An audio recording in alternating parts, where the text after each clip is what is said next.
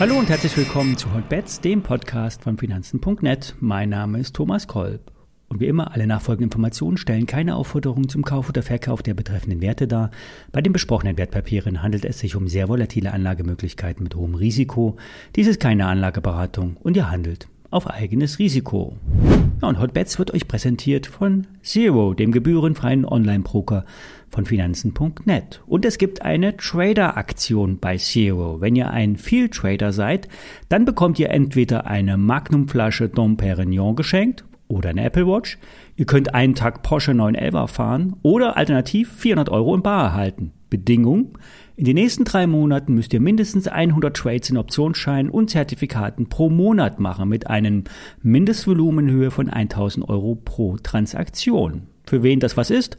In den Show Notes gibt es einen Link dazu, dort stehen alle Bedingungen. Wer schon Kunde ist, nimmt automatisch an der Aktion teil. Neukunden müssen nur ein Depot eröffnen und traden. Kommen wir zum Markt. Gap Down. Das bedeutet, dass der Markt zur Eröffnung, zum Start des Xetra-Handels eine Kurslücke reißt.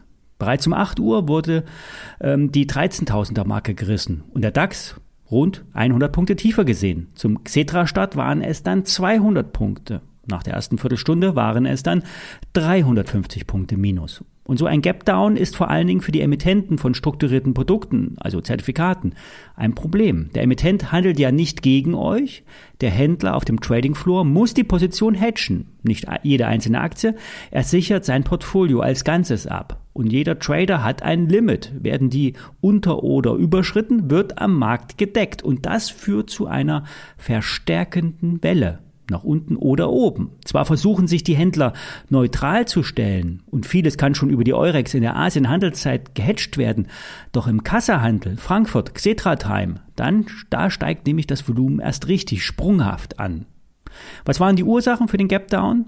Die Markttechnik. Und in Japan gab es sehr schwache Konjunkturdaten. Die Charts haben nun eine Kurslücke gerissen. Nach unten gibt es Haltemarken leider erst beim Tief, beim Märztief bei 12.440 und ein offenes Gap, also eine alte Kurslücke aus November 2020 bei 12.320 DAX-Punkten. Und solche Gaps haben eine gewisse Anziehungskraft auf die Kurse. So sehen es zumindest die technischen Trader. Ist es nun, ist nun alle Hoffnung verloren? Nein, antizyklische Trader gehen schon wieder Long-Positionen ein. So geht Ingmar Königshofen, ein sehr erfolgreicher Trader, mit einem Discount-Call-Optionsschein Long. Er hat mit seinem Trading Depot in diesem Jahr fast 15% auf Finanzen.net Rendite gemacht. Ingmar geht Long, weil er kurzfristig eine Gegenbewegung erwartet. Die klassische Saisonalität zeigt bis Mitte Juli aufwärts und das Sentiment der Marktteilnehmer ist extrem negativ. Daher geht er konträr, er geht long.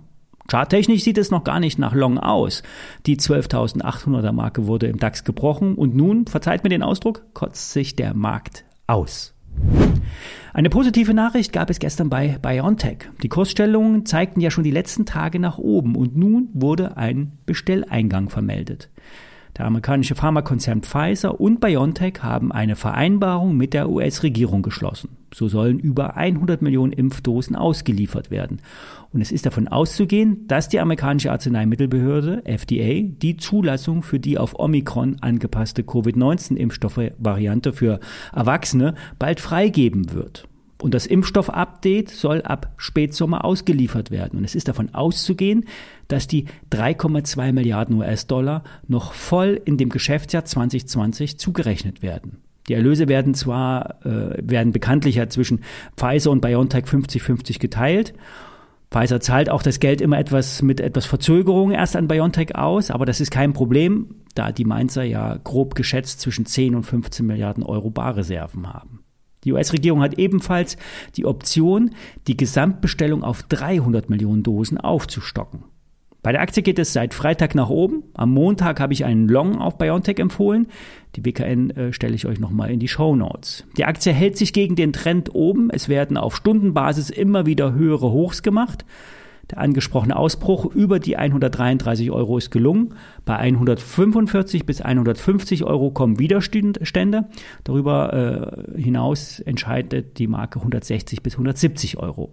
Die Analysten sind äh, positiv gestimmt. Sie sehen sehr viel Potenzial für die Aktie. Die Bewertung ist niedrig, der Cash-Anteil ist hoch. Die Aussichten auf die Entwicklung eines Krebsmedikamentes sind real. Genauso bei Tuberkulose und Gürtelrose-Viren, denn mit der RNA-Technologie lassen sich theoretisch sehr viele Krankheitsbilder über eine Anpassung in den Immunzellen bekämpfen. Im Moment wird aber wieder die Corona-Impfstoffnummer gespielt. Trader sollten dabei bleiben. Wer will, kann auch 50 Prozent den Gewinn im Schein mitnehmen. Ich bin selbst investiert in die Biontech, in die Aktie, daher die Interessenskonflikt. Ich äh, werde morgen mich nicht melden. Morgen nehme ich mir frei. Ich werde 50. Wir hören uns Montag wieder. Bis dahin schon mal schönes Wochenende.